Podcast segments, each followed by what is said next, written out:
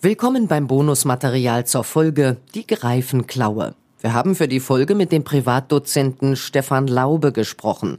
Zu seinen Publikationen zählt die 2011 veröffentlichte Monographie von der Reliquie zum Ding, Heiliger Ort, Wunderkammer, Museum. Da die Greifenklaue sowohl in Domsammlungen als auch in Wunderkammern zu finden war, drängte sich seine Expertise geradezu auf. Die vollständige Fassung seines Gesprächs mit Jan Fußek hören Sie jetzt. Hinter den Dingen. 5000 Jahre Wissensgeschichte zum Mitnehmen und Nachhören. In der Folge Die Greifenklaue stoßen wir ja auf die vermeintliche Kralle eines Greifen, die Heinrich dem Löwen zugeschrieben wird. Er soll sie aus dem Orient mitgebracht haben und sie hing dann im Braunschweiger Dom. Ein gebogenes Wasserbüffelhorn, das als Greifenklaue an einem Kirchenpfeiler hängt. War das eine Ausnahme oder stellte man solche Gegenstände ganz selbstverständlich in Kirchen aus? Ja, wir müssen äh, davon ausgehen, dass die Ausstellung von uns ungewöhnlich erscheinenden Naturalia eine gängige Praxis gewesen ist in Kirchenräumen des Mittelalters und auch noch bis weit äh, in die frühe Neuzeit.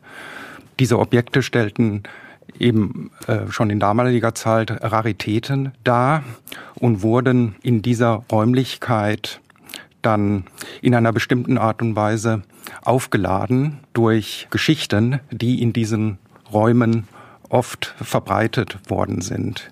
Es gibt ja in der Bibel eine Reihe von abenteuerlichen Geschichten, die beim ersten Hören und auch beim zweiten Hören nicht so glaubwürdig klingen, auch schon in der damaligen Zeit. Und da benötigte man immer ein empirisches Faktum, das eben dafür stand, dass diese unglaublich klingende Geschichte doch wahr sein konnte. Ne? Also man hat mal in der Gegend um Lüneburg ein riesiges Schulterblatt gefunden, das dann eben auch bezeichnenderweise gleich in, in, in den Kirchenraum gelangte und hat das dann sogleich mit der Goliath-Geschichte in Verbindung gebracht. Dann gibt es in Halberstadt einen Walfischknochen, der dort an einem Kirchenpfeiler bis, äh, hängt. Bis heutzutage kann man sich das auch ansehen. Und diese Geschichte wurde dann mit dieser Jonas-Geschichte in Verbindung gebracht. Äh, eine Geschichte aus dem Alten Testament, äh, der ja von einem Walfisch verschlungen worden ist und dann nach drei Tagen wieder ausgespien worden ist. Also äh, es ist wirklich eine, eine gängige Praxis. Wir müssen uns davon verabschieden, von der Vorstellung, dass Kirchen so hehre, sakrale Räume sind, äh, wie wir das äh, seit der Moderne gewohnt sind. Da gibt es die Betriebsamkeit des, des geschäftigen Alltags wo Lärm herrscht und gehandelt wird und man seinen alltäglichen Geschäften nachgeht. Und auf der anderen Seite gibt es seit der Moderne immer diese Stille des sakralen Raumes durch eine wieder instand gesetzte Kirche. Man geht hinein und sofort strahlt diese Räumlichkeit eine, eine gewisse Aura aus, die den Besucher inne werden lässt. Und, und das war in, im, im Mittelalter und der frühen Neuzeit viel schillernder. Also dieses, diese Trennung zwischen Sakralität und Profanität war in der frühen Neuzeit und im Mittelalter bei weitem nicht so dominant. Äh, es gab dann innerhalb des Kirchenraumes auch sakrale Zonen, aber sofort daneben gab es dann auch sehr profane Zonen. In Kirchen versammelte sich die Stadtgemeinschaft auch. Und es, war auch so, dass da hin und wieder Handel getrieben worden ist, gerade im Kirchenschiff. Und das äh, führte ja dann auch dazu, dass so ein Lettner entstand als Übergangszone in den, äh, in den wirklich sakralen Bereich. Das ging oft alles ineinander über. Es waren polyfunktionale Räumlichkeit, der Kirchenraum im, im Mittelalter und gerade auch in der frühen Neuzeit. Und wir würden heute nur den Kopf schütteln, wenn es uns gelänge, in einen Kirchenraum einzutreten, der so gestaltet ist, wie er um 1500 äh, verbreitet gewesen ist. Das war ein großes Durcheinander und es oszillierte ständig zwischen sakralen Momenten und profanen Momenten. Es war eine faszinierende Räumlichkeit, äh, in gewisser Weise viel faszinierender als heutzutage. Aber erfährt unsere Greifenklaue im Braunschweiger Dom dann auch eine religiöse Umdeutung? Wird sie mit einer biblischen Geschichte verknüpft? Das hängt eben von, vom Rezeptionsverhalten der Kirchenbesucher ab. Also die Geistlichkeit geht äh, mit einem äh, eher normativen Verständnis an diese Objekte heran und die haben das Ziel, diese Objekte sogleich mit mit biblischen Narrativen in Beziehung zu setzen, damit sich diese Geschichten quasi noch besser verankern in den Gemütern der Gläubigen. Ganz anders kann das natürlich aussehen bei der sehr heterogenen Gruppe der, der Laien, der, der, der Frauen, Männer und Kinder. Jeder von ihnen hat einen äh, bestimmten Wissensvorrat äh, und geht mit diesem Wissensvorrat in den Kirchenraum und die lassen sich natürlich gerne auch äh, affizieren von, von dieser ähm, ungewöhnlichen Form und Gestalt und Materialität äh, äh, dieser, dieser Objekte und äh, sind erstmal fasziniert. Also da steht das Staunen im Vordergrund, ja. Aber das war auch Sinn der Sache, die, äh, die, die, die Kirchenräume zu einer faszinierenden Räumlichkeit äh, zu machen, der sich auch pointiert äh, abgrenzte von, äh, von, von der Banalität des Alltags. Äh, da sollte ja quasi die, eine Übergangszone geschaffen wo, werden zur Transzendenz, zur, zur, zur, zur himmlischen Existenz.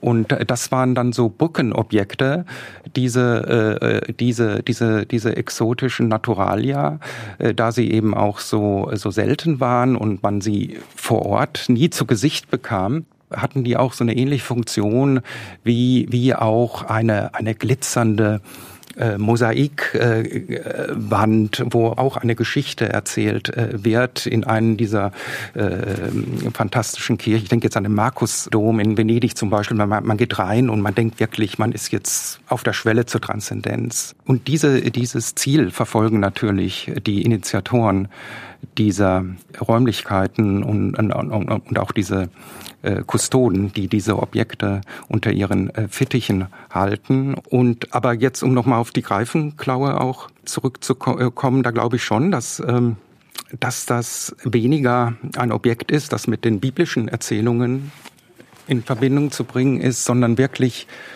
ein Memorialobjekt ist äh, zu Heinrich dem Löwen. Und äh, der Greif oder die Greifenklaue kommt in der Bibel äh, relativ selten vor und soll auch auf einem Übersetzungsfehler äh, beruhen. Man hat dann eigentlich mehr so einen Greifvogel, ein Milan oder, oder äh, so ein Seeadler, äh, war eigentlich ursprünglich gemeint in den hebräischen Texten und durch Übersetzungsfehler ist das dann zu einem Greif geworden und man hat das gleich gesagt, das, das ist dieser monsterartige Vogel, halb äh, Adler, halb äh, Löwe. Und ähm, also die Bibel gibt da nicht allzu viel her, das jetzt gleich mit einer äh, äh, tollen Story, abenteuerlichen Story der Bibel zu verbinden. Aber die Greifenklaue sollte von vornherein das abenteuerliche Leben eben von Heinrich dem Löwen illustrieren. Keiner äh, hat die Greifenklaue mitgebracht, ohne von sich zu behaupten, sie in einer abenteuerlichen Geschichte irgendwie bekommen zu haben. Ne? Und, äh, und diese Sage, die, die ja tatsächlich existiert, sollte mit dieser Greifenklaue am Leben erhalten äh, werden. Man weiß natürlich überhaupt nicht viel äh, zu dieser Greifenklaue im Braunschweiger Dom, also wie die dann tatsächlich genutzt worden ist. Da können wir nur spekulieren. Aber es liegt natürlich nahe, man hat ja aus diesem Horn ein Gefäß gemacht dass man eben dann auch äh, dieses Objekt äh, also es ist durchaus möglich, zu einem Behälter äh, gemacht hat oder zu einem Reliquienbehälter. Ne? Und, und sobald dort dann Reliquien sich befanden, der Braunschweiger Dom war übersät von Reliquien, war eine der reichhaltigsten Reliquienschätze im, im mitteleuropäischen Raum, dann hatte natürlich diese Greifenklaue dann auf einmal eine ganz andere Funktion. Gehörte die Greifenklaue also zum Domschatz zusammen mit den wertvollen Reliquienbehältern? Könnte man im weiteren Verständnis von Domschatz durchaus äh, sagen, aber man muss ja unterscheiden zwischen Objekten, die äh, sehr wertvoll sind, auch materiell wertvoll sind, aus Edelmetall sind, aus Edelstein und, und Gold und Silber. Dabei handelt es sich auch oft um Reliquienbehälter, aber nicht nur und äh, auch Monstranzen und dann gibt es kostbare Gewänder und so weiter. Und, äh, und diese, diese Dinggattungen sozusagen wurden äh, untergebracht in einem Domschatz. Und diese Objekte waren auch oft äh, gar nicht äh, zu sehen. Äh, es gibt Beispiele, aber auch von sehr bedeutenden Kirchen, in denen das auch schon sehr früh möglich war, diese Objekte auch dauerhaft zu sehen. Aber in der Regel wurden diese Objekte zu herausragenden Kirchenfesten dann punktuell äh, hervorgeholt und auch äh, einer äh, den Gläubigen ganz unterschiedslos. Äh, jeder, der in der Kirche war, konnte diese Objekte dann auch betrachten und äh, vor äh, vor ihnen beten und äh, um Ablass bitten und so weiter. Und diese Objekte, von denen wir jetzt ja gerade geredet haben, von den Exotika aus der Natur, die hingen ja oft äh, an irgendwelchen Kirchenpfeilern und, oder Kirchenwänden und waren oft dauerhaft äh, zu sehen, auch unabhängig von irgendwelchen liturgischen Anlässen. Also ich finde, man kann die Kirche als Dingraum auch durchaus bezeichnen, als, als Räumlichkeit unterschiedlichster Dinggattungen. Und da gehört natürlich das ganze liturgische Geschirr dazu und, äh, und diese, äh, also diese aus Sicht eines Pfarrers eher alltäglichen Geräte, die man vielleicht jeden Sonntag benutzte, die kamen dann eher in die Sakristei. Also man muss äh, bei vielen Kirchen unterscheiden zwischen Domschatz und Sakristei. Sakristei sind mehr die Objekte, die man, die auch einen gewissen Wert haben, aber jetzt äh, dennoch mehr zum alltäglichen, äh, zur alltäglichen beruflichen Tätigkeit eines äh, Geistlichen äh, gehören. Und dann gibt es eben äh, diesen Domschatz mit den herausragenden, äh, wirklich wertvollen Objekten. Oft gibt es dann auch so äh, innerhalb von großen Kathedralen dann so interne Architekturen, so oft zweigeschossig und in einem Geschoss äh, befindet sich die mehr oder weniger hermetisch abgeschlossene Domschatzkammer und äh, in dem anderen Stockwerk die Sakristei. Also kann man sagen, die Greifenklaue gehört vielleicht nicht zum weggesperrten Domschatz, aber zur Sammlung des Domes. Bevor wir uns weiter mit unserer Greifenklaue aus dem Kunstgewerbemuseum beschäftigen, die ja im Inventar der Kurfürstlichen Wunderkammer auftaucht, möchte ich Sie bitten, kurz zu skizzieren, was eine Wunder- oder Kunstkammer ausmacht. Also die Kunstkammer wird ja auch als Welt in der Stube beschrieben und derjenige, der es schafft, die Welt in in eine Räumlichkeit zu bringen, typologisch, ähm, der stand ja auch automatisch dann auf einem Niveau, das ihn quasi auch als einen Schöpfer, ähm, er konnte sich dadurch ein Schöpfer-Image geben und, äh, und er spiegelte sich natürlich dann in, in diese Kammer. Wir müssen auch äh, berücksichtigen, dass, äh, dass wir uns auch im Entdeckungszeitalter befinden und äh, dass, äh, dass quasi Europa die Welt entdeckt und immer mehr Objekte nach Europa kommen, die ungewöhnlich äh, sind und äh, dass sich äh, in diesen Kunst- und Wunderkammern auch diese sich andeutende Weltherrschaft Europas auch auch spiegelt. Und zugleich kommt es auch immer darauf an, im, im Mikrokosmos, im Makrokosmos äh, zu spiegeln, durch ein emblematisches Denken oder emblematisch vernetztes Denken, in dem einzelnen ausgestellten Ding äh, Strukturen zu entdecken, die letztendlich dann die, die Vielfalt des Ganzen äh, zur Entfaltung äh, kommen lassen. Und äh, das ist im Grunde auch ein Denken, das, das sehr stark auch bei indigenen Völkern vorhanden ist. Also das ist ein wichtiger Moment, diese Weltherrschaft, die, die Kunstkammer als Merkmal der Weltherrschaft, aber äh, man sollte das jetzt auch nicht zu stark betonen, weil das Denken, das, das vernetzte, emblematische Pass pro Toto-Denken, äh, was hinter der Kunst- und Wunderkammer steht, auch das Denken, dass Materialitäten äh, bestimmte Wertigkeiten ausstrahlen und, äh, und dass, dass keine Gattung isoliert zu betrachten ist, das ist im Grunde auch ein Denken, was sehr stark in, in damaligen indigenen, nicht schriftlichen Kulturen. Äh, also ich sehe da auch sehr starke Bezüge zwischen der Kunst- und Wunderkammer und den äh, Indigenen, gerade wenn es ums Konzeptionelle geht. Ja. Und das wäre auch mal interessant festzustellen, ob diese indigenen Gruppen in Nord- und Südamerika oder sonst wo auch so etwas hatten wie Wunderkammern. Und äh, das würde mich äh, nicht wundern, wenn's, wenn das der Fall ist. Das ist auch noch so ein Punkt, der auch vertieft werden könnte, gerade jetzt im, im, im, in Zeiten des, des Humboldt-Forums. Ja. Wie kommt also eine Greifenklaue aus dem Dom in die Wunderkammer eines Fürsten? Gibt es eine Kontinuität zwischen Domsammlung und Wunderkammer? Ja, äh, man kann die Geschichte der Kunst- und Wunderkammern äh, ganz unterschiedlich erzählen. Und ich habe einen, einen bestimmten Strang in meinen Forschungen sehr stark gemacht. Ich habe gesprochen von der Entstehung der, der Kunstkammer aus der Trennung des Reliquiars von der Reliquie.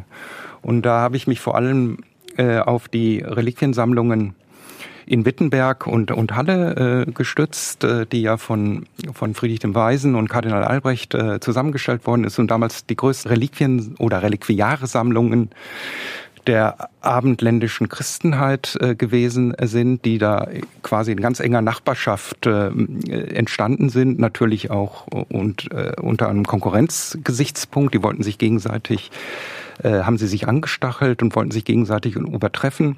Und dort werden die faszinierendsten Gestelle äh, und, und, und Geräte gezeigt, ähm, also hybride Objekte, die oft auch aus so einem organischen Kern bestehen, eine Nautilusmuschel, ein Straußenei oder auch irgendein Horn.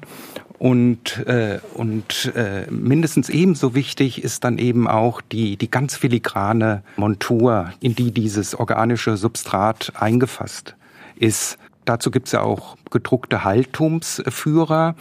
Äh, schon Anfang des 16. Jahrhunderts sind sozusagen äh, die ersten Ausstellungskataloge äh, der, Geschichte und dort ähm, werden die sehr sehr knapp und sparsam beschrieben, die Geräte, aber es kommt immer auf den Inhalt der Reliquien an, ja, und, und welche Reliquien sich da befinden und es kommt auch darauf an, äh, wie viel Ablass bekomme ich, wenn ich vor diesem Objekt, das ja dann gewiesen worden ist und man stand davor, wenn man vor diesem Objekt bestimmte Gebete verrichtet. Ja. Und ähm, Friedrich der Weise und Kardinal Albrecht waren ja sehr kunstsinnige Fürsten und haben natürlich die, die fähigsten Kunsthandwerker beauftragt, äh, diese, diese faszinierenden Objekte herzustellen. Und meine These war eben äh, zu sagen, dass es immer mehr äh, auf diese Fassung ankommt und, und natürlich auch auf das organische Substrat, weil, weil dieses Zusammenspiel zwischen Natur und Kunst spielte eine große Rolle, aber das im Grunde immer mehr vom Inhalt, vom Reliquieninhalt abgesehen werden konnte. Die strahlten so eine äh, faszinierende materielle Qualität aus, dass letztendlich dieser ursprüngliche Hauptinhalt äh, dieser Objekte, die Reliquien, immer mehr in den Hintergrund geraten sind.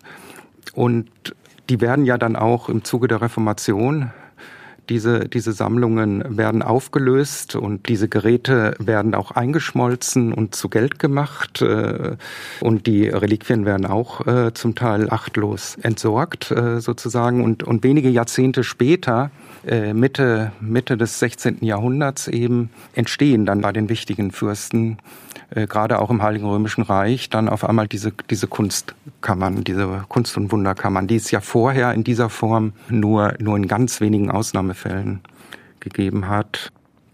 An wen richteten sich die Sammlungen der Wunderkammern? Wer konnte sie sehen? Die Objektvielfalt in der Kunstkammer war jetzt zwar permanent ausgestellt, aber sie war in der Regel nur einem ausgewählten Publikum zugänglich. Also man musste dann eben, wenn man zum Beispiel in Dresden war als Reisender, im 17. Jahrhundert in der Regel dem, dem Kustos äh, äh, anfragen, am besten auch schriftlich vorher, dass man äh, eben jetzt in Dresden ist und ob, ob er nicht bereit ist, ihm diese äh, Objekte zu zeigen. Und äh, das war ein sehr überschaubarer Kreis äh, von Leuten, natürlich nicht nur äh, beschränkt auf den Adel, sondern natürlich auch das, das Bürgertum, das gebildete Bürgertum. Aber es ist wirklich so, dass in Kirchen natürlich diese Objekte oft hervorgeholt worden sind aus Anlass irgendwelcher bedeutender Kirchenfeste. Also oft nicht permanent ausgestellt waren. Also die Greifenklaue wurde, war natürlich permanent äh, ausgestrahlt, aber so andere Objekte aus dem Domschatz eben nicht. Aber dann waren die Objekte im Grunde Frauen, Kindern, Handwerkern, Bauern, jeder, der in der Kirche war, konnte diese Objekte sehen. Und äh, das ist ein bemerkenswerter Unterschied, ja. Wie kann man sich denn konkret einen Besuch in einer Wunderkammer der frühen Neuzeit vorstellen? Man weiß da sehr wenig von. Man, es, gibt ja auch nur so eine Handvoll von Bildquellen über das Innere von Kunst- und Wunderkammern. Die werden bei jeder Ausstellung über Kunst- und Wunderkammern äh, erscheinen, die im, im Ausstellungskatalog, äh, die so eine Frontalansicht bieten äh, zu den Kunstkammern. Man sieht die einzelnen Objekttypen, also äh, Objekte aus dem Meer, Muscheln und so weiter, dann Geweihe sind dort und dann Kunstobjekte sind dort. Man sieht auch oft Menschen, die dort mit einem Zeigestab hantieren, die wohl so den Kustus darstellen. Ähm, dann gibt es eben die Inventare zum Teil noch, wenn man Glück hat. Das ist eben ein sehr nüchterner Quellentypus, der die Objekte sehr knapp äh, beschreibt, auch in einer Reihenfolge, die oft gar nichts mit den Bildquellen äh, zu tun hat, sondern aus äh, anderen rationalen Gesichtspunkten getroffen worden ist. Und äh, das ist immer auch etwas ernüchternd, wenn man dann äh, auf diese empirische Stufe der Quellenüberlieferung dann äh, kommt, nachdem man eben vorher sich so die Kontexte von Kunst- und Wunderkammern angeeignet hat, die eben davon sprechen, das ist die Verschränkung von Mikro- und Makrokosmos. Und dann gibt es die die sieben Planeten und vier Elemente, die mit, in sich miteinander verschränkt sind, damit sich diese ganze Welt entfaltet.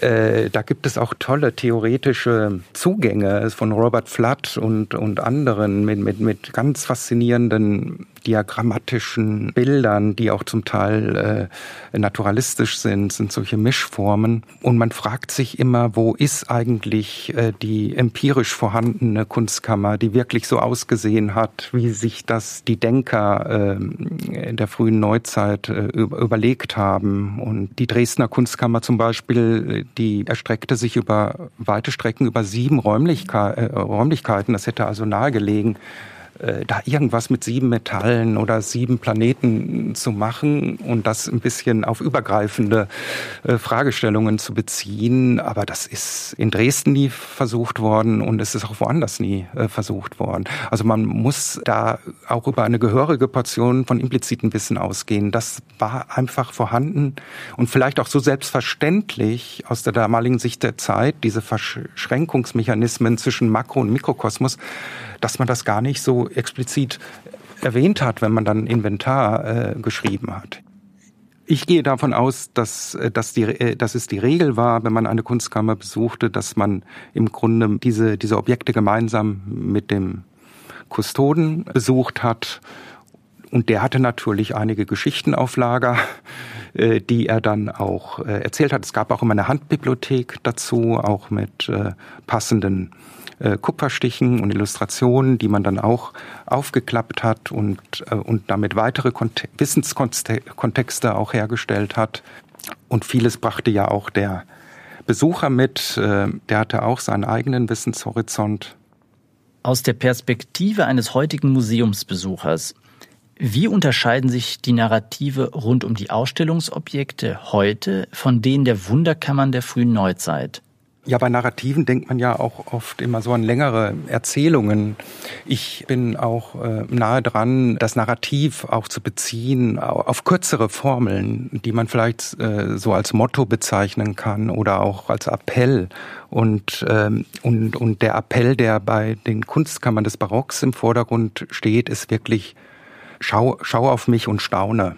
Also als ob diese Räumlichkeit äh, das zu dem Besucher sagt. Äh, äh, darum geht's. Ja, also Augensinn und, und das kommt zur Entfaltung in einer Art und Weise, wie das vorher und nachher eigentlich nie mehr der Fall war. Also man sagt zwar bei Kunst und Wunderkammern, da ging's auch um Natürlich, der Fürst hat die Wunderkammer instrumentalisiert, um Bedeutung zu bekommen gegenüber dem Kaiser. Das stimmt natürlich alles.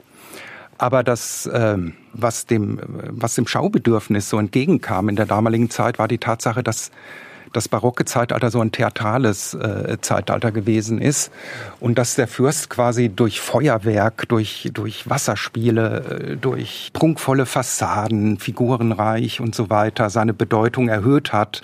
Und das hat eben gleichzeitig äh, diesen, den, den Schauwert befeuert äh, ganz stark.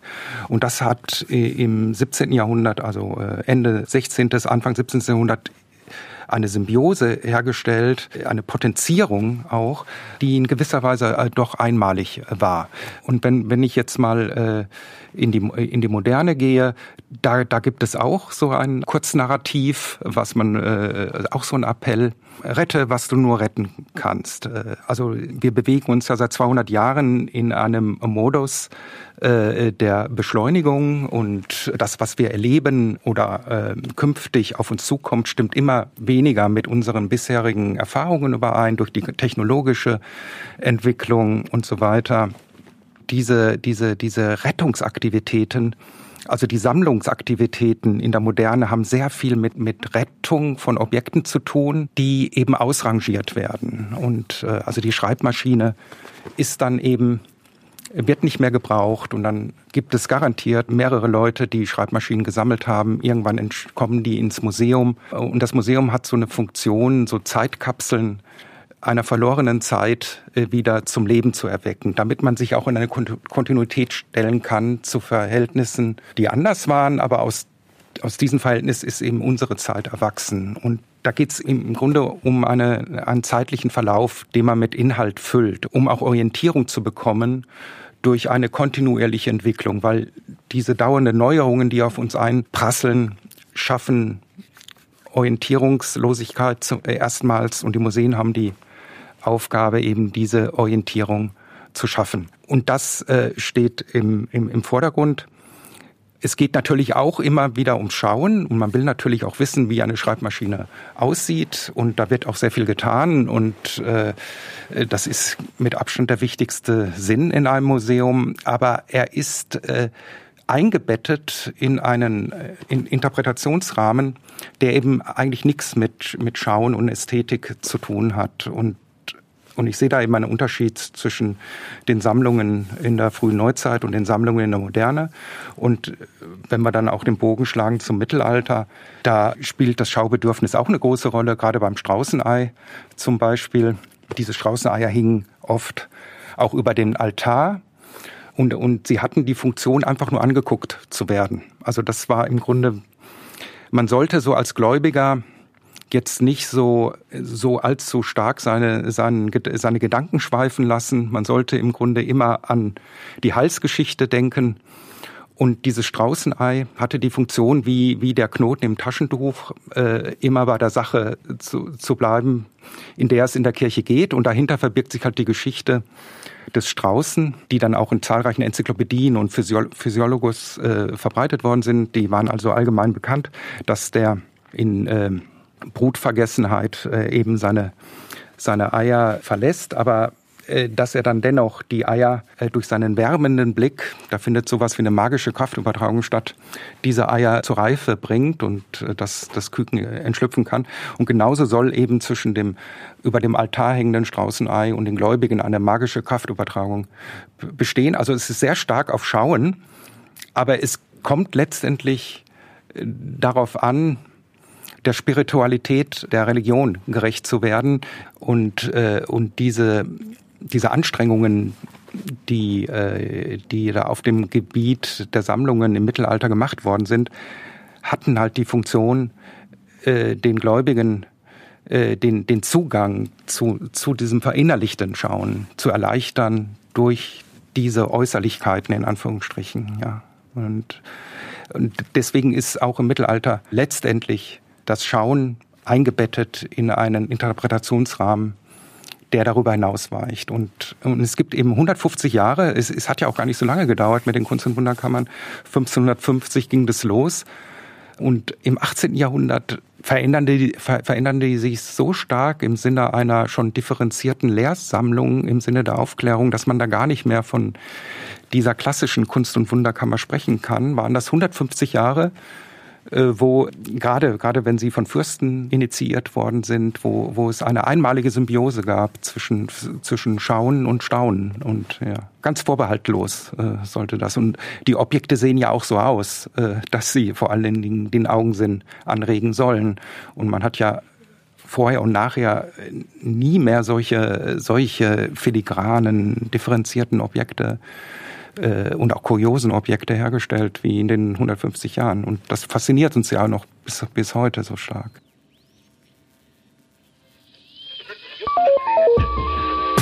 Hinter den Dingen. 5000 Jahre Wissensgeschichte zum Mitnehmen und Nachhören.